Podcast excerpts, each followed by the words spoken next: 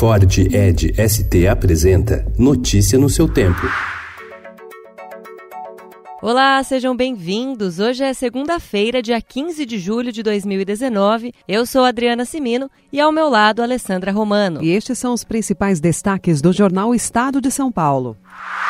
Depois da aprovação da reforma da Previdência em primeiro turno na Câmara e sem previsão de quando os 2,5 bilhões de reais empenhados em emendas serão liberados, o governo deve começar agora a destravar nomeações e acelerar a distribuição de cargos para partidos que trabalharam pela proposta. As vagas devem ir para o Democratas, PP, MDB e PSDB, mas políticos do Nordeste que votaram a favor das mudanças nas regras da aposentadoria também devem ganhar preferência na divisão do bolo. As negociações negociações têm sido feitas com as bancadas estaduais.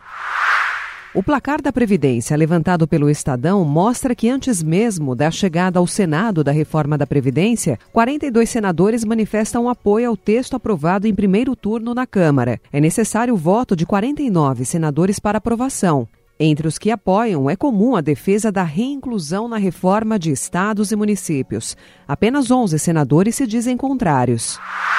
O estoque de investimento em infraestrutura no país caiu de quase 60% do PIB na década de 80 para 36,3% no ano passado. Os números são do economista Cláudio Fristac. De 2001 a 2017, o Brasil investiu em média 0,18% do PIB em saneamento, enquanto o ideal deveria ser de 0,45%. O bloqueio de verbas nas universidades federais anunciado pelo Ministério da Educação tem obrigado instituições a cortar bolsa, transporte e até bandejão. Efeitos são sentidos por alunos. Mercosul deve cortar tarifa de roaming.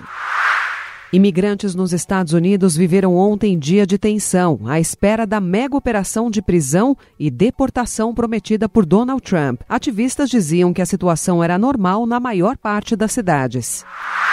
Violência na comemoração da queda da Bastilha. Policiais entraram em confronto com integrantes do movimento dos coletes amarelos na festa do 14 de julho na França. 180 pessoas foram detidas.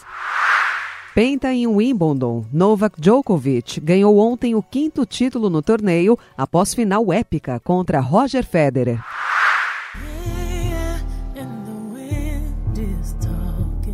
A Volta da Realeza. O Rei Leão ganha a versão hiperrealista e com as vozes de Donald Glover e Beyoncé. Flip 2019, idealizadora da festa Liz Calder, celebra a maior presença feminina, mas admite falta de estrelas. Notícia no seu tempo. É um oferecimento de Ford Edge ST, o SUV que coloca performance na sua rotina até na hora de você se informar.